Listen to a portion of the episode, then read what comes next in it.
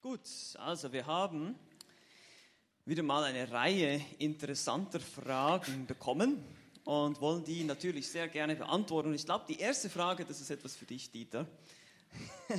Das meinst du? Wir werden gleich sehen, warum. In Jesaja 53, Vers 2 äh, steht etwas, das, äh, ich lese es mal ganz kurz vor. Hier heißt es über Jesus, über den, äh, er ist ein, es ist ein, und das heißt Vers 2, und er ist wie ein Reis vor ihm aufgeschossen und wie ein Wurzelspross aus dem dürren Erdreich. Er hatte keine Gestalt und keine Pracht. Und als wir ihn sahen, da hatte er kein Aussehen, dass wir ihn begehrt hätten. Und die Frage ist, war Jesus also nicht außergewöhnlich gut aussehend? Tja. Also das letzte Bild, was ich von ihm gesehen habe, das war schon ein bisschen verblichen. Nein. Also die Frage ist äh, tatsächlich, können wir etwas über das Aussehen unseres Herrn Jesus Christus äh, aussagen? Ist das die Absicht, äh, die äh, Jesaja hier mit dieser Aussage verfolgt und wir glauben, dass es nicht die Absicht ist, irgendwie sein externe, seine, sein Erscheinungsbild, ob er auf der, was gibt es denn da für eine Magazine, auf irgendeinem Magazintitelseite sein könnte, weil er so toll war oder nicht so toll war. Der Kontext bezieht sich hier wohl eher auf das von ihm äh, erfahrene Leid und die Art und Weise, wie er gekommen ist. Er ist nicht in, in einer königlichen würde gekommen, er ist als, als der Knecht Gottes gekommen, er ist nicht als Triumphator aufgetreten. Diese Schönheit hätte man von einem König erwartet, der ja, geschminkt wird, der, der mit allen möglichen Dingen behandelt worden wäre, wenn er der König der Könige ist. Ja, aber er kommt eben als der demütige Knecht, der, nachdem er geschlagen worden ist, sicherlich auch nicht so schön ausgesehen hat. Der Kontext ist wohl auch hier das Leid. Und äh, ich glaube nicht, dass es eine Aussage ist, die jetzt auf das Gesichts, die Gesichtszüge eines Menschen oder äh, den Körper eines Menschen bezogen hat. Er war sicherlich ein durchschnittlicher, ganz gewöhnlicher Mensch, äh, der nicht gleich herausstach durch alles mögliche externen Faktoren, aber wir glauben nicht, dass das äh, hier im Mittelpunkt steht. Ergänzung? Eben, er hatte, er hatte zum Beispiel keine königliche Pracht. Eben, er war nicht so genau. gekleidet wie ein König. Er ritt auf dem Esel in die ja. Stadt, nicht auf dem Schlachtross. Und auch in Vers 3 sehen wir dann in Jesaja, wenn wir weiterlesen, er war verachtet und verlassen von den Menschen, ein Mann, der Schmerzen mit Leiden vertraut. Also hier sehen wir schon, dass er sich äh, mit größter Wahrscheinlichkeit eben auf sein Leiden bezieht, wo er dann wirklich auch entstellt war und wo sein An sein Aussehen dann wirklich äh, eigentlich Entsetzen ausgelöst hat. Und das ist natürlich sehr, sehr unverständlich, war das wahrscheinlich für die Juden hier, wo sie das gelesen haben in Jesaja 53, wie der Messias dann so zugerichtet werden sollte. Und ähm, ja, aber das ist ein anderes Thema. Aber einfach nur, dass wir da den, den Zusammenhang sehen. Genau. Hast du noch eine Ergänzung dazu? Okay. Ich glaube, die nächste Frage ist für dich, Pascal. Da geht es um ja, Emotionen. Da geht es um Emotionen. also soll genau. man von dem Evangelium emotional angesprochen werden. Alles auf Gefühl basieren zu lassen, ist ja gefährlich, weil sie leicht manipuliert werden können. Aber reicht es aus, die Botschaft nur mit dem Verstand zu verstehen und zu glauben? Was sagst du dazu? Pascal? Meine Antwort dazu oder unsere Antwort dazu ist äh, Jein. Okay, das ist wie oft in der Theologie ist die Antwort Jein, auch in der praktischen Theologie. Ähm, natürlich ist das Evangelium eine Botschaft, die zunächst an den Verstand gerichtet ist. Ja? Das ist eine Lehre. Wir müssen sie verstehen. Wir müssen die Dinge begreifen. Wir müssen verstehen, wer wir sind, wer Gott ist. Wir müssen das Prinzip der, der stellvertretenden des stellvertretenden Opfers verstehen. Das sind alles Lehren, ja. Das ist Soteriologie, das ist Fundamentaltheologie, das ist Christologie. Das ist all das, was wir jetzt eben dann in den Bibelstunden auch durcharbeiten. Aber diese Wahrheiten, die sollten natürlich trotzdem was auslösen. Also wir sollten nicht einfach dann kalt und gefühlslos sein. Das ist damit auch nicht gemeint. Wir sagen das manchmal vielleicht so oder gehen das so über, dass wir sagen, ja, wir wollen nicht manipulieren, wir wollen nicht Gefühle ansprechen. Damit meinen wir natürlich nicht nur Gefühle ansprechen. Das heißt nicht, dass wir überhaupt keine Gefühle haben sollen. Im Gegenteil, äh, Gott hat uns ja mit Gefühlen geschaffen. Gott selber hat Gefühle. Äh, er empfindet Dinge und Zorn und Freude und so weiter. Also wir sind ja in Gottes Ebenbild geschaffen. Und deshalb ist meine Antwort oder unsere Antwort Jein, weil die Gefühle letztlich auf der Wahrheit basieren müssen. Also eine Reue, äh, die ich empfinde, ich zum Beispiel, als ich zum Glauben gekommen bin, habe ich erst mal eineinhalb Stunden geweint. Das muss nicht unbedingt so sein, aber es ist einfach nur, das sind Gefühle gekommen. Aber nicht Gefühle um der Gefühle willen, sondern Gefühle um der Wahrheit. Weil ich verstanden habe, was ich für ein verdorbener Sünder bin. Und wie, wie ich verloren bin, dass ich wirklich Gott angefleht habe um Gnade, weil ich gemerkt habe, ich habe überhaupt keine Chance. Und, und das ist eher damit gemeint. Also wenn wir, von, wenn wir davon sprechen, dass wir nicht in erster Linie Gefühle ansprechen, dann meinen wir diese Veranstaltungen, die zum Beispiel dann eben die Musik dann auch so, ja, so eben so diese 7-Eleven, wie sagt man auf Deutsch, siebenmal den Refrain wiederholen und ja, Jesus liebt dich, Jesus liebt dich, oh, er liebt dich, oh, er liebt dich und, und dann fühlen sich alle so, oh ja, jetzt muss ich nach vorne kommen und das ist falsch, okay, weil da haben wir überhaupt nicht verstanden, worum es geht. Und das ist das, was wir ablehnen. Ja. Auch, auch im, selbst in der Anbetungsmusik, ja, wir dürfen Gefühle zum Ausdruck bringen, wir dürfen klatschen, das ist nichts Verbotenes, solange diese Dinge aufgrund der Wahrheit geschehen, wenn wir uns über die Wahrheiten freuen, die wir hören und lesen oder singen in dem Moment. Und deshalb ist die Antwort ja ein. Ja, ergänzend vielleicht dazu, natürlich, wie du schon gesagt hast, Gefühle ähm, werden auch folgen. Und manchmal sind wir vielleicht nicht nur, sind es nicht nur Gefühle von Freude, dass uns vergeben wurde, sondern auch Gefühle von Trauer, wie schrecklich sündig wir eigentlich sind. Ja, aber was wir nicht machen wollen, ist jetzt Dieters Predigt äh, zu untermalen mit Musik. Ja, dass Pascal hier am Klavier sitzt und nebenher noch äh, irgendwelche Synthesizer-Sounds spielt und wir die Luft andrehen vielleicht. Ja, ähm, so wie es in, in vielen auch charismatischen Gemeinden oder auch im Wohlstandsevangelium wird gemacht. Ja, das sind vier Stunden lange Predigten und, oder Gottesdienste und die basieren einfach nur auf Gefühlsaufbau bis zu diesem Höhepunkt, wo dann zur Kollekte aufgerufen wird. Ja? Und dann sind alle so emotional überwältigt, dass sie dann alle denken, dass sie jetzt geben müssen, weil es emotional so schön war. Ja, aber es sollte, wie Pascal schon gesagt hat, aufgrund der Wahrheit basieren. In der Seelsorge genauso. Ja, wir sitzen nicht in der Seelsorge mit einem steinernen Blick und reden über Probleme, die wir haben oder Kämpfe, die wir führen. Das sind Kämpfe, die uns bewegen, die uns traurig machen, die uns herausfordern und wir merken, wo wir versagen. Und als Seelsorger der gegenüber sitzt, wenn ich da mit dem versteinerten Blick sitze, ja, du Armer. Ja, das äh, ist nicht gerade mitfühlend. Ja, wir sollen ja Barmherzigkeit zeigen. Äh, und das heißt nicht umsonst in Römer 12, weint mit den Weinenden, freut euch mit denen, sie sich freuen. Also Gefühle sind nicht, nicht umsonst. Ja. Das ist eine, eine sehr relevante Frage. Lass mich das noch kurz ergänzen. Seit der Jahrtausendwende ist eine bestimmte Bewegung im Gange, eine neuapostolische Reformation findet, findet statt. Das ist die, die schnellste wachsende Bewegung im christlichen Kreisen im Moment. Die heißt die New Apostolic Reformation. Und äh, dazu zählen sich 369 Millionen Menschen zurzeit.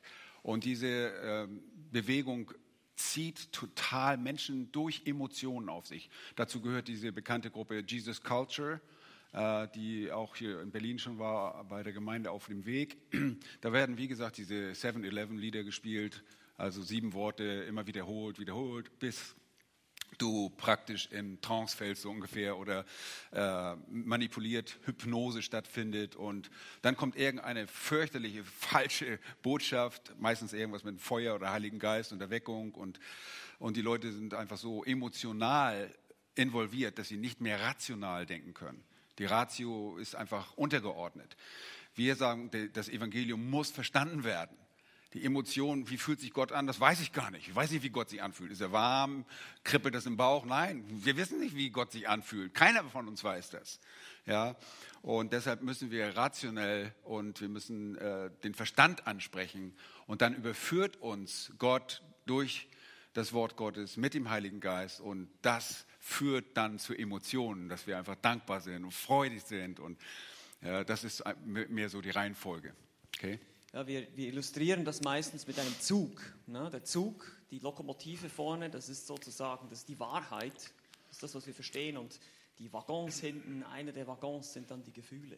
Und das sollte nicht umgekehrt sein. Nicht die Lokomotive sollte nicht die Gefühle sein. Das ist auch im christlichen Leben so. Wir sollten uns nicht von Gefühlen leiten lassen, das heißt aber nicht, dass wir völlig gefühlslos sind, eben wie Sam schon sagte. Das ist einfach wichtig, diesen Unterschied zu verstehen. Auch, dass wir hier nicht falsch verstanden werden, dass wir uns irgendwie für eine stoische Gefühlslosigkeit äh, aussprechen hier oder für eine völlige emotionale, was weiß ich, sondern eben das, was die Bibel uns zeigt, ist eben eine Ausgewogenheit, wie, wie oft. Ne? Äh, wir können gleich die zweite, äh, die nächste Frage, die geht so in eine ähnliche Richtung. Hier könnte man auch reinnehmen. Sollte man sehr regelmäßig über seine Sünde betrübt sein?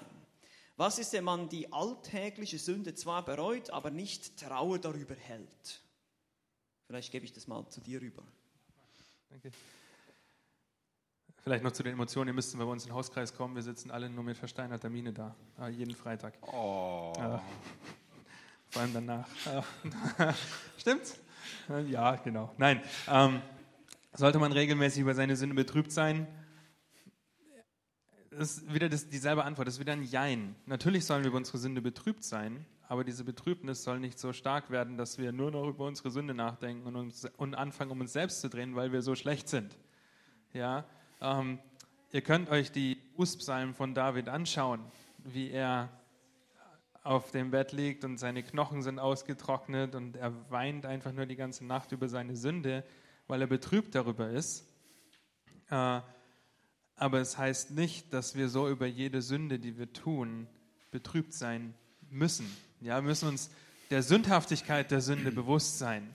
Ja, wir müssen uns dessen bewusst sein, dass Sünde schrecklich ist und nicht einfach sagen, ja, ich habe einen Fehler gemacht. Ja, ich habe einfach einen Fehler gemacht. Nein, ein Fehler, ein Fehler ist so, ja, Ehren ist menschlich, ich habe einen Fehler gemacht, ist alles gut. Ja, ähm, wir müssen uns schon unserer Sünde bewusst sein und was das vor Gott eigentlich bedeuten würde. Ja, eine Sünde führt zum Tod. Und wir, ich meine, die, wir sind schon in Sünde empfangen. Ja, mein Gott ist gnädig, er weiß, wir wissen nicht, wie lange ein Kind nicht zur Rechenschaft gezogen wird für sein egoistisches Verhalten. Laura verhält sich schon egoistisch, also unsere Laura. Ähm, aber wir wissen, dass wir vor Gott gar nicht bestehen können, ja, weil wir Sünder sind und wir sind wir sündigen, weil wir Sünder sind. Das habt ihr auch schon oft gehört. Wir sind nicht Sünder, weil wir sündigen, sondern wir sündigen, weil wir Sünder sind. Und wir müssen uns einfach der Sündhaftigkeit bewusst sein und müssen uns dessen bewusst sein, dass Jesus Christus stellvertretend dafür sterben musste, damit wir überhaupt unsere Sünde bekennen können, damit er treu und gerecht ist, unsere Schuld vergibt und uns reinigt von aller Ungerechtigkeit. 1. Johannes 1, Vers 9.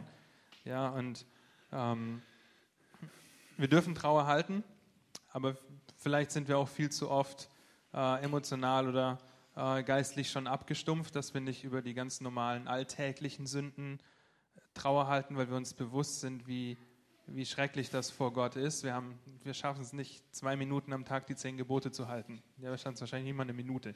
Ähm, aber wir müssen uns einfach bewusst sein, wir sind Sünder, aber wir haben einen großen Vergeber. Wir haben einen Gott, der für uns am Kreuz gestorben ist. Und darauf sollte unsere Perspektive sein, wenn wir über unsere Sünde nachdenken, dass wir einerseits trauern und andererseits auf den blicken, der dafür bezahlt hat, weil das wird uns in Freude umschwenken lassen, weil wir wissen, dass er dafür bezahlt hat, das wird uns anspornen, dass wir ihm die Ehre geben und die Sünde abtöten. Ihr habt das bei Dieter im Hauskreis letzten Donnerstag gehört. Alles Fleisch gehört auf den Grill. So noch was zu ergänzen? Ja, die, die Frage an sich ist eigentlich sehr mechanisch. Da steht, sollte man sehr regelmäßig über seine betrübt sein? Sollte man das sein? Äh, das wirst du automatisch. Wenn du wächst, dann wirst du feststellen, den Gott, den du liebst, den Herrn, den du liebst und ihn betrügst, dann bist du einfach traurig darüber. Und das ist, ärgert dich. Und mich ärgert das. Und mir ist es leid, immer diese Sünde um mich zu haben. Ja, und äh, das ist nicht ein Sollte, sondern das, das passiert. Und dann bin ich traurig und dann lese ich weiter und dann sehe ich, oh, er hat mir vergeben. Und dann kommt die Freude langsam zum Vorschein. Und dann denke ich, ah, ich bin befreit davon, ich muss nicht ins Gericht. Und dann kommt diese unaussprechliche Freude und das ist immer so ein ständiger Wechsel. Ja, ich lese wieder und dann erinnere ich mich und dann falle ich wieder in Sünde und denke, oh, schon wieder. Ich will das nicht. Und, und das ist nicht so irgendwas Mechanisches, rein Mechanisches, sondern es ist einfach etwas, was, was jeder von uns kennt. Ich bin mir sicher, dass ihr das auch kennt. Aber es ist tatsächlich so, dass man ten, ten, eine Tendenz dazu haben kann, und ich glaube, die haben wir alle auch, dass wir zu leichtfertig mit der Sünde umgehen und sagen, naja, ist vergeben. Macht ja jeder oder irgendwie. Wir sind ja alle Sünder. Ne? Nein, wir müssen wirklich tief darüber nachdenken, wie die, eben die Puritaner, die das getan haben und lange darüber nachgesinnt, warum mache ich, was ich mache. Und hoffentlich lernen wir ein bisschen was davon. Vor allem, weil es eben auch die Warnung gibt in der Schrift in 2. Korinther 7, Vers 10, wo es heißt, denn die Betrübnis gottgemäß bewirkt eine nie zu bereuende Buße zum Heil, die Betrübnis der Welt aber bewirkt den Tod. Also es gibt zwei verschiedene Arten von Betrübnissen. Ähm, man kann betrübt sein, weil man erwischt wurde, ja, äh, sozusagen bei einer Sünde auf frische Tat ertappt. Und dann ist es aber noch keine Sünde, äh, keine, Entschuldigung, keine Buße zur, zum Heil sondern das ist dann eine Betrübnis, die nur einfach sich darüber ärgert, weil ich jetzt irgendwie entdeckt wurde. Ja, das ist aber noch nicht die, die, die, die Reue, die wirklich zum echten Buße, zum Heil führt. Das ist eben dann die Betrübnis gottgemäß. Also wir müssen vielleicht auch unsere Motive immer wieder prüfen. Warum bin ich betrübt? Bin ich wirklich betrübt, weil ich gegen Gott gesündigt habe, so wie David sagte, gegen dich allein habe ich gesündigt? Ärgert mich das? Oder ärgert es mich einfach, dass alle anderen jetzt wissen, dass ich da gesündigt habe? Ja, und das ist vielleicht auch noch ein, ein, wichtiger Punkt, einfach wie man sich selber auch ein bisschen prüfen kann, wenn man jetzt eben unsicher ist, ja, wie, wie, wie oft sollte ich denn und so weiter. Eben dann lieber mal so drüber nachdenken, ja, warum? Oder wo, wo, worüber bin ich denn betrübt, wenn ich sündige? Und dann natürlich äh, durch geistliches Wachstum und das Lesen von Gottes Wort, wenn uns immer mehr bewusst wird, wer Gott ist, wie gnädig Gott ist, aber auch wie heilig Gott ist, wird es eben automatisch kommen, wie Dieter schon sagte. Gut. Nächste Frage. Welches Alter hatten Ruth und Boas ungefähr? Ja, genau. Ruth, ihr dürft mal aufschlagen, Ruth Kapitel 5, Vers 8. Da steht das Geburtsdatum. Ja, da steht das Geburtsdatum drin. Also die jetzt, die jetzt ihre Bibel nehmen und das suchen. Ruth hat nur vier Kapitel, okay? nee, es, es relativ einfach beantwortet, wir wissen es nicht. Wir wissen das genaue Alter wissen wir nicht. Wir wissen nur, dass Boas schon einiges älter war, offenbar, und Ruth wahrscheinlich relativ jung. Ja, so wie die eine Aussage, ich glaube in Kapitel 3, Vers 10 ist es genau, wo er zu ihr sagt, wo er sie eigentlich lobt und sagt, du bist nicht den Jünglingen nachgelaufen. Das heißt, er selber ist kein Jüngling mehr in dem Sinne. Ja, also er ist schon ein älterer, gestandener Mann. Der war wahrscheinlich 57. genau, so im Alter von Dieter ungefähr. Ja. Nee, einfach das äh, wissen wir letztlich nicht. Ja. Die Schrift sagt uns da auch nicht mehr. Und deshalb müssen wir manchmal auch eben halt unsere Neugier vielleicht ein bisschen zurückhalten. Die Schrift gibt uns halt einfach nur das, was wir wissen müssen. Und vielleicht nicht unbedingt immer, nur da, immer das, was wir wissen möchten. Okay, nächste ja. Frage. Nächste Frage. Ne? Wie kann ich mir Jesus in seinen jungen Jahren vorstellen? Hatte er plötzliche Gemütsschwankungen?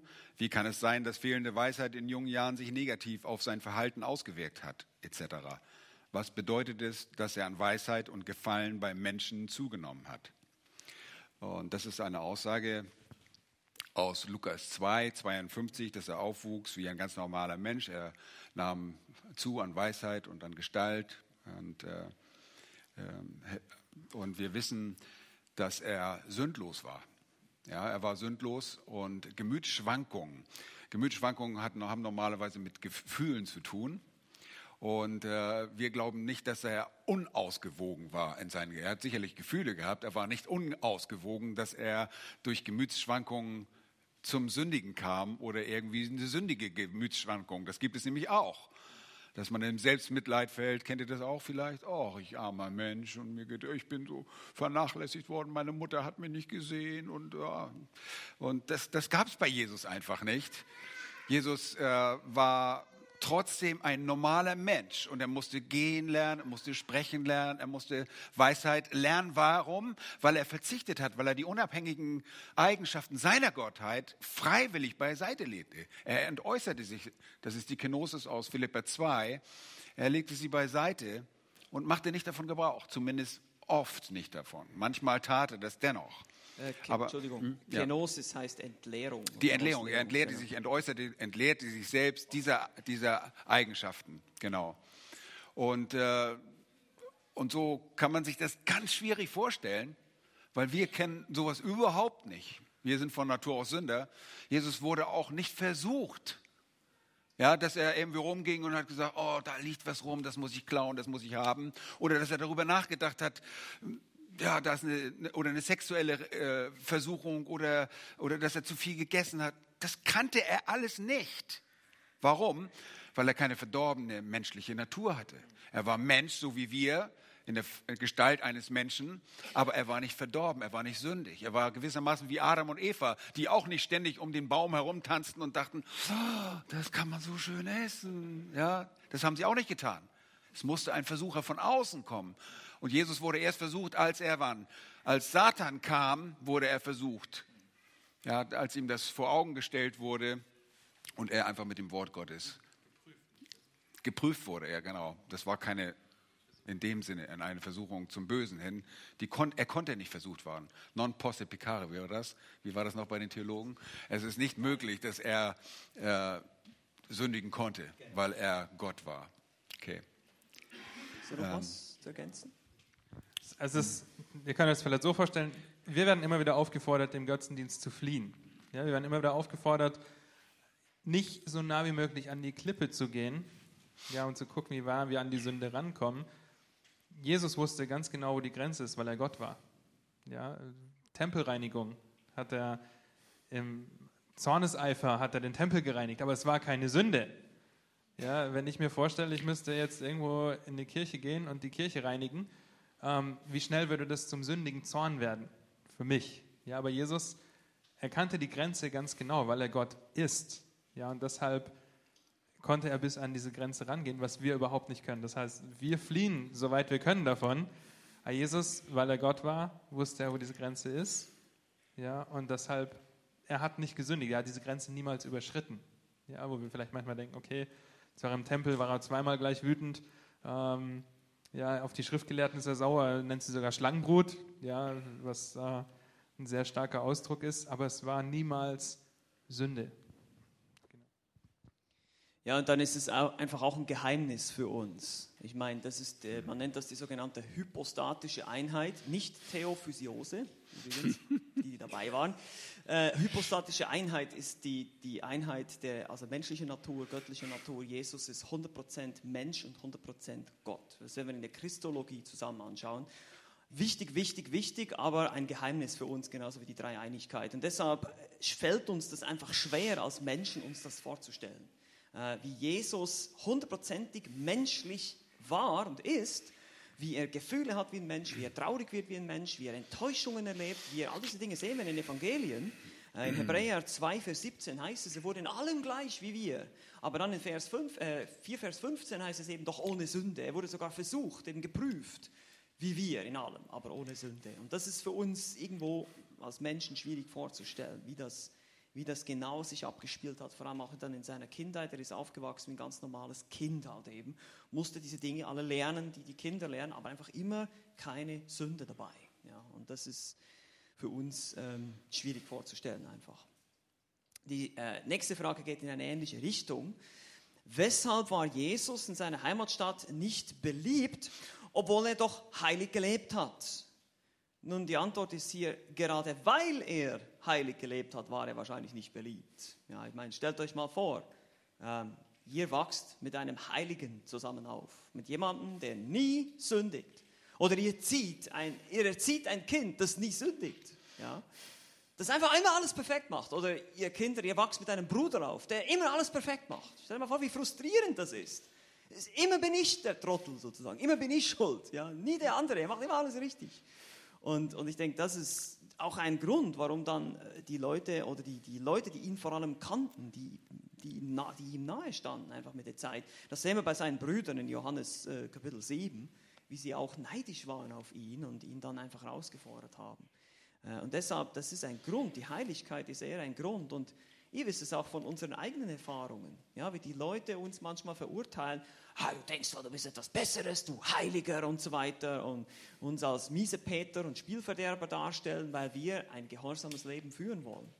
Ähm, und das ist, denke ich, so der Effekt auch, der, der Jesus hatte auf die Menschen damals. Und eben diese, diese äh, wie sagt man dem, diese äh, Nähe, wenn man jemanden gut kennt, das kann relativ schnell auch zu Verachtung führen. Ja, eben, das ist, ja, ich kenne doch den, das ist der Zimmermannssohn. Ja, den, den habe ich ja immer gesehen, wer im Garten spielt und wie er da rumrennt und der soll jetzt der Messias sein. Pff, so ein Blödsinn, ja. Also, versteht ihr, diese, diese, so müssen wir uns das vorstellen. Ja. Vielleicht habt ihr noch Ergänzungen dazu. Aber. Ist okay. Nächste Frage. nächste, Genau. Äh, Da heißt es, wo war Jesus während der Kreuzigung und seiner Auferstehung?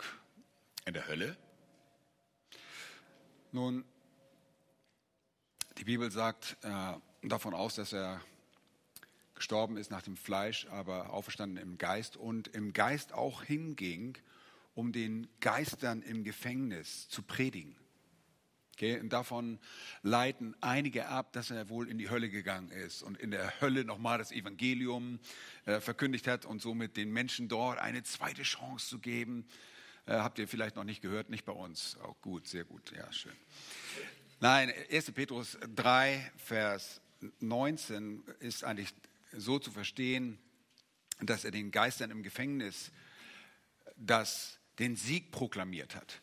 Während sein, sein Leib, sein irdischer Leib in der Grabeshöhle lag, ist er im Geist hingegangen und hat den gefangenen Geistern, das sind die Dämonen, die während der Zeit im ersten Buch Mose Kapitel 6 fremden Fleisch nachgingen und so in eine, in eine Gefängnissituation kamen, in einen, einen Gefangenen, äh, die konnten nicht mehr so wirken wie andere nicht gefangene Dämonen. Wir wissen, Satan wird eines Tages mal gefangen werden, für tausend Jahre äh, äh, gebunden sein.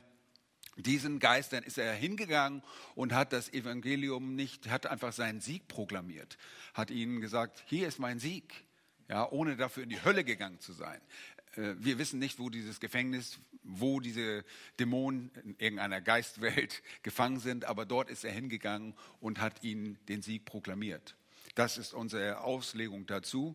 Ähm, Jesus ist nicht in die Hölle gegangen, um, äh, wie einige das glauben, ihnen eine zweite Chance zu geben. Ergänzung? Ergänzung? Ja, im Endeffekt, wir lesen ja in der Offenbarung, dass erst später, nach den tausend Jahren, der Satan äh, in den Feuersee geschmissen wird. Ja, also das ist jetzt irgendwie so ein, eben ist wie ein Gefängnis, äh, Death Row quasi, ein Todestrakt, ähm, aber ist noch nicht der endgültige Ort, äh, an dem die Dämonen und der Satan dann sein wird. Das heißt, Jesus ist eben nur in dieses Gefängnis gegangen, wie du gesagt hast, und hat Vielleicht lesen wir die Stelle mal kurz vor. 1. Kann Petrus ich machen. 3, Vers 19. geht schon in Vers 18 los. gell? Genau, Also- Vers 18 geht es eigentlich los. Da, da heißt es, denn auch Christus hat einmal für Sünden gelitten, der Gerechte für die Ungerechten, damit er uns zu Gott führte. Und er wurde getötet nach dem Fleisch, aber lebendig gemacht durch den Geist oder im Geist, in welchen er auch, erinnert ihr euch noch an die Auslegung von Daniel, in welchen er auch hinging und den Geistern im Gefängnis verkündigte. Jetzt fragt man sich, welche Geister? Vers 20, die vor Zeiten sich weigerten zu glauben. Als Gottes Langmut einstmal zuwartete in den Tagen Noahs, während die Arche zugerichtet wurde, in der wenige, nämlich acht Seelen, hindurch gerettet wurden durch das Wasser. Okay, und so weiter.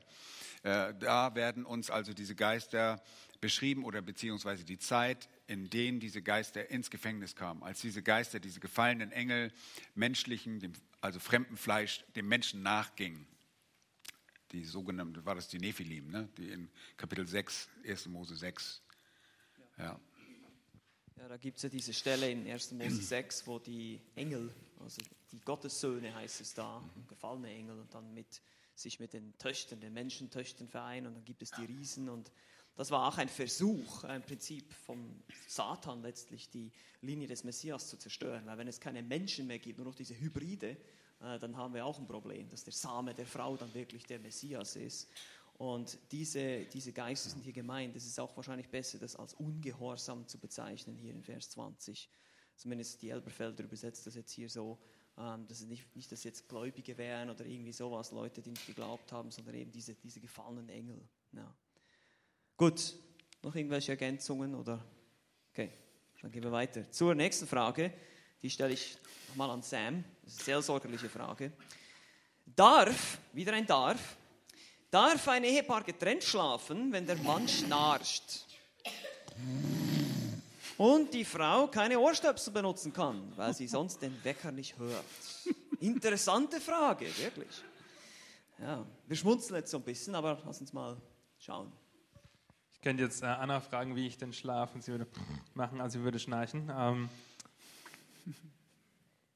hier auch wieder, es ist eigentlich ein, eine Frage der Weisheit.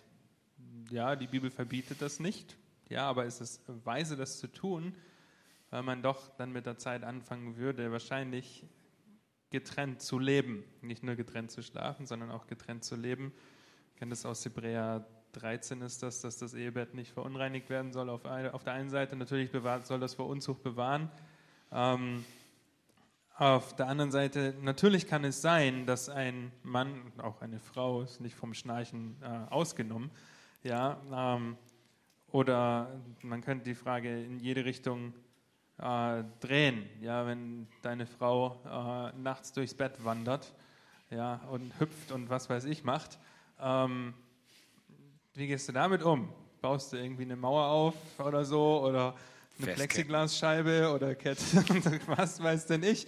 Ja, ähm, es ist trotzdem nicht weise. Man sollte sicherlich alles tun, alles daran setzen, ähm, gemeinsam in einem Bett zu schlafen.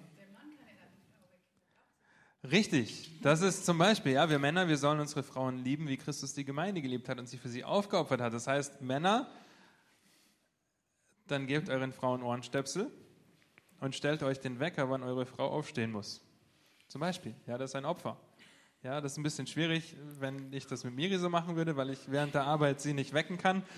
Ähm, auf der anderen Seite dürfen auch Frauen ihre Männer lieben und ehren, ja, und können auch alles daran setzen. Hey, dann gucken wir nach einem lauteren Wecker zum Beispiel, ja, oder wir versuchen eine Möglichkeit zu finden, und das sind nicht die einzigen Dinge, die nachts passieren, dass ein Mann schnarcht oder so. Ja? Es gibt Leute, die schlafwandeln nachts. Was machen wir mit solchen Leuten? Die schlagen um sich manchmal. Die sogar. schlagen um sich, ja. Oder äh, ja, es, es gibt, die reden im Schlaf. Was mache ich mit solchen Leuten? Ja, die, die auf einmal irgendwas anfangen zu reden. Ja, mit dem schlafe ich nicht im Zimmer, der erzählt aber so einen Quatsch nachts. Ja, ähm, es sei denn, du bist die Frau von Spurgeon und schreibst seine Predigten mit, wenn er im Schlaf spricht. Ja, war, glaube ich, einmal der Fall. Ähm, es ist eine Weisheitsfrage. Ja, wir würden, wenn ihr mit diesem Problem zu uns kommt, würden alles daran setzen, daran zu arbeiten, dass ihr in einem Bett schlaft, ja, weil es einfach äh, sehr weise ist, äh, die Gemeinschaft zu haben. Ja, äh, das, ist, das Ehebett ist einer der Orte, wo das meiste eigentlich besprochen wird, auch in der Ehe. Gerade wenn man Kinder hat. Ja, äh, und vielleicht nicht großartig den Platz hat, dann sitzt man abends im Bett oder man liest was nebeneinander. Ähm, es ist einfach ein, es ist wichtig, dass man als Ehepaar auch diese Gemeinsamkeiten hat. Ja, und jetzt nicht getrennt schläft. Es ist Sünde, es ist keine Sünde, getrennt zu schlafen. Die Motivation dahinter. Ja, ich will meinen Schlaf bekommen, du schnarchst so laut, deswegen schlafe ich in einem anderen Zimmer. Das ist dann eine Motivation, die rausgefunden werden muss ja, weil das kann dann Sünde sein. Aber zu sagen, okay, pass auf, äh, wir haben, ich kann es ja von uns erzählen, wir haben oft überlegt, ob ich mal eine Nacht aus dem Zimmer ausziehe, weil Laura noch mit dem Zimmer geschlafen hat und ich konnte nicht schlafen. Ja, das ging nicht. Laura hat so geschmatzt und knörzt und so weiter und sie kann auch nicht schlafen, weil ich schnarche und was weiß ich mache im Schlaf.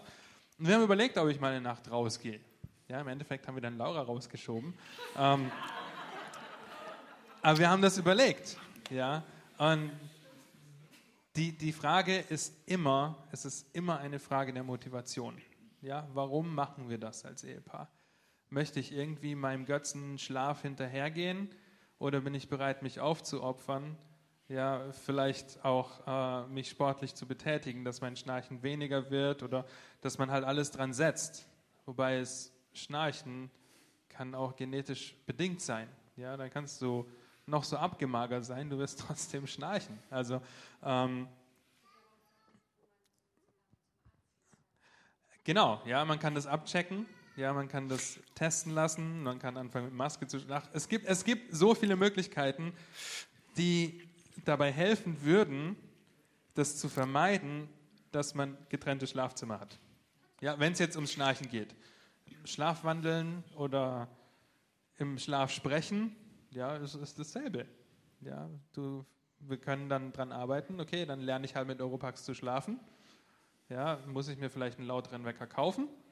Äh, kann man jetzt vielleicht nicht so viel tun. Ich weiß nicht, was man gegen Reden im Schlaf machen kann oder so. Ja, äh, Mund zukleben Vielleicht ist so. es auch eine Marktlücke, die wir noch schließen müssen, dass man vielleicht einen Mechanismus erfinden muss, dass sobald man einschläft, die Betten auseinanderfahren und eine Zwischenwand Jawohl. runterkommt. Jawohl. Es ist ja nichts Geistliches daran, wenn man nebeneinander schläft. genau. Das merke ich sowieso Richtig. nicht, wer da ist, oder? Das Entscheidende ist ja, bis man einschläft, will man bei dem Nächsten die körperliche Richtig. Nähe haben. Das ist, glaube ich, das Entscheidende dabei. Genau. Deshalb, ihr Verlobten oder ihr Singles, wenn ihr jemanden kennenlernt, gebt ihn einfach mal, hier ist mein kleiner Rekorder, könntest du das mal mit zu Bett nehmen? ja. Nimm dich doch mal auf in der Nacht, dann weiß ich, ob du schnarchst oder nicht. Du weißt nicht, ob ich dich doch immer noch heiraten möchte. Nein, Spaß beiseite, aber äh, das Entscheidende ist einfach, dass, dass, äh, dass man sagt, ja, das, das Ehebett, das muss gepflegt werden und nicht, dass man einfach nur nebeneinander schläft. Und es gibt sicherlich Zeiten, wo man auch äh, aufgrund von Krankheit oder wenn hoher körperlicher Belastung eine schlafende Mutter, deren Augen zuckt, weil sie immer nur noch äh, Kinder stillen muss oder so, dass man sagt, hey, ich gehe mit dem Kind raus oder wir trennen uns mal für eine Weile, ist gar kein Problem. Okay, Gut, nächste. soweit wurde alles gesagt. Keine Ergänzung. Nächste Frage. Wenn man sich nach Römer 13 dem Staat unterordnen soll, darf man dann nicht an Demonstrationen, zum Beispiel gegen Abtreibung oder für mehr Rechte verschiedener Berufe, teilnehmen. Auch hier beantwortet das mal so ein bisschen, das ist auch wieder eine Weisheitsentscheidung, die wir treffen müssen. Äh, Wir müssen uns vorstellen, dass ähm, zur Zeit, des, wo das Neue Testament geschrieben wurde, wo Paulus Römer 13 schrieb, äh, gab es die Möglichkeit nicht zu demonstrieren. Da haben wir keine Demokratie gehabt hier in Europa und überhaupt im griechisch-römischen Weltreich. Und es war einfach ein König da, ein Kaiser, dem man sich untergeordnet hat. Und so müssen wir natürlich die zeitlosen Prinzipien herausarbeiten. Wir leben nicht in einer Monarchie, wir leben in einer Demokratie. Das heißt, wir dürfen selbstverständlich alle legalen Wege, die es gibt, gehen. Ja, wir dürfen im Prinzip auch demonstrieren. Das ist auch keine Sünde. Ja. Die Frage ist hier auch wieder, ist es weise? Wir werden wieder herausgefordert, okay, ist eine Weisheitsentscheidung. Erstens mal, wofür wir demonstrieren, mit wem zusammen wir demonstrieren, mit wem wir uns da identifizieren. Selbst wenn es eine äh, Demonstration über Abtreibung ist, da muss ich damit rechnen, dass ich zusammen mit Katholiken Hand in Hand auf die Straße gehe. Will ich das? Kann ich das mit meinem Gewissen vereinbaren? Will ich mit, die, mit den Leuten zusammen äh, für so eine Sache? Die andere Sache zum Beispiel die Rechte für verschiedene Berufe. Ja, ist es überhaupt sinnvoll, mich für sowas jetzt einzusetzen, meine Zeit zu investieren, wo es doch auf der anderen Seite Menschen gibt, die auf dem Weg in die Hölle sind? Wäre das nicht das wichtigere Anliegen? Also auch hier geistliche Prioritäten richtig zu setzen und zu verstehen, okay, wir haben alle nur 24 Stunden, äh, wir haben alle nur so und so viel Zeit, kann ich mich überhaupt darin investieren, jetzt politisch so aktiv zu sein? Bringt es überhaupt was? Bringt die Politik wirklich den gewünschten Effekt? Wir wissen eigentlich nein. Die Politik ist eher eine Krücke, es ist eine Übergangslösung. Sie ist notwendig. Wir sind froh, dass wir in einem Staat sind, wo es eine Regierung gibt. Ich sage immer, es ist besser eine schlechte Regierung als keine Regierung und wir beten für die Regierung. Ähm, auch wenn sie nicht unsere Interessen vertritt oder unsere Ansichten vertritt, es ist immer noch besser, als die Anarchie zu haben. Das wäre überhaupt nicht gut für uns. Äh, Und deshalb ist es gut, wenn wir für den Staat beten, uns dem Staat unterordnen und möglichst, äh, so wie Paulus es auch beschreibt an anderen Stellen, einfach stille, anständige Bürger sind, die nicht bekannt sind irgendwie für irgendwelche ausfälligen Dinge, Rebellion, äh, Revolution. Das ist nicht das Ziel. Auch Paulus muss in 1. Korinther 7 über diese soziokulturelle Revolution sprechen, wo er die Sklaven äh, an, auffordert, sagt, ihr sollt Sklaven bleiben. Wo er die Beschnittenen auffordert, ihr sollt Beschnittene bleiben. Ihr sollt nicht versuchen, das jetzt irgendwie zu ändern, die Strukturen der Gesellschaft zu ändern, sondern einfach lebt da, wo ihr seid als Christen und seid ein Zeugnis. Und das würde ich dann auch versuchen anzuwenden auf diese Frage, wenn jetzt eine Demo ist irgendwo, sollte ich mich da jetzt anschließen? Ist das wirklich weise jetzt, wenn ich mich da als Christ dann äh, so einer Sache anschließe oder nicht? Womit werde ich da identifiziert? Und ihr seht schon, tendenziell wird dann die Frage eher mit Nein beantwortet. Aber nicht, wie gesagt, nicht weil es Sünde ist, sondern vielleicht weil es eben eher unweise wäre. Ja, vielleicht habt ihr noch Ergänzungen dazu. Ja, vieles davon ist einfach auch einfach gesetzlich geregelt. Äh, wir leben in einem Land, da gibt es äh, Arbeiternehmer Vereinigung, äh, Gewerkschaft, sprich Gewerkschaften, darf ein Christ in einer Gewerkschaft sein. Gut, wenn, wenn, wenn man ausgebeutet wird, ist so eine Vereinigung nicht schlecht. Und ich, ich denke nicht, dass man da sagen muss, ich darf überhaupt nicht dabei sein. Äh, Gewerkschaften, ja, dann geht es zum Streik. Manchmal ist das wirklich nötig, weil es, es findet Ausbeutung statt. Aber das ist alles gesetzlich geregelt und wir bleiben immer der Obrigkeit untertan in solchen Sachen. Wir sollen nicht gegen die Obrigkeit angehen, nur dann, wenn sie gegen Gott spricht. Das ist einfach der generelle Ansatz, den wir so vertreten. Und wie gesagt, eine Frage der Weisheit. Wir sind, treten nicht für den Moralismus ein, sondern wir wollen das menschliche Herz erreichen. Wir wollen nicht Gesetze äußerlich verändern, sondern das innerliche, die innerliche Veränderung des Evangeliums erreichen. Genau, und das ist, sehr gut. Wir wollen das Herz erreichen. Und es, immer, es kommt immer auf die Frage der Motivation zurück. Ja, warum gehen denn die anderen Leute auf die Straße, um gegen Abtreibung zu, de, zu demonstrieren? Das müssen nicht mal Katholiken sein. Ja, das können alle möglichen Leute sein, die einfach denken, okay, das Leben sollte hochgehalten werden. Das ist ja ein, ein guter Ansatz. Aber das, moralisch ist das vielleicht der Ansatz, ja, okay, äh, ich finde es einfach unfair, wenn Babys getötet werden, soll als Mord hingestellt werden und so weiter und deswegen mache ich das. Und überhaupt die, die das vertreten, was sind das eigentlich für, für schlimme Menschen? Ja, und dann begibt man sich ganz schnell in den Rat der Gottlosen ja, und auf den Weg der Spötter und sitzt ganz schnell da, wo die Sünder sitzen. Psalm 1 ist das, ja, weil weil Ungläubige können nicht anders als sündigen. Logischerweise, sie sind geistlich tot. Ja, deshalb ist es eine Weisheitsfrage. Natürlich, vom Staat her dürfen wir das, ähm, aber welche, welche Motivation oder wie beeinflusst uns das dahingehend, dass wir Gott dadurch die Ehre geben? Ja, oder uns eben von ihm wegbewegen, weil wir uns auf einmal im Kreis der Spötter befinden dadurch. Ja? Ähm, wir sollen unsere Lust am Gesetz des Herrn haben, Psalm 1, Tag und Nacht darüber nachsinnen. Es geht immer ums Herz, es geht um die Wurzel. Ja? Wir sollen wie ein Baum sein, am, am, der gepflanzt ist am Wasser und ähm, nicht so wie die Gottlosen. Natürlich könnt ihr da teilnehmen, aber prüft einfach eure Motivation dahinter und auch die Konsequenz, die es hat, wenn ihr dort mit auf die Straße geht. Vielleicht noch eine kleine Ergänzung, die mir gerade so in den Sinn kommt. Man kann auf beiden Seiten äh, des Pferdes runterfallen und extrem sein, dass man sich entweder politisch so sehr engagiert, dass man keine Zeit mehr hat für, die, für, das Eigentliche. Auf der anderen Seite kann man auch sagen, nee, das geht uns überhaupt nichts an. Ihr erinnert euch vielleicht, als wir 2001 nach Berlin kamen, da gab es die Erotikmesse und da wurden hier DIN A0 Poster aufgehängt, die absolute Pornografie dargestellt haben. Wir kamen den ersten Sonntag da äh, in die Gemeinde und haben gedacht, was, wo sind wir denn jetzt? Vor der Schule, vor der Christburg, damals in der Christburger Straße, hingen diese großen pornografischen Bilder. Und äh, wir fingen gleich an, ein paar davon abzureißen und haben gesagt, das ist illegal. Das ist einfach illegal.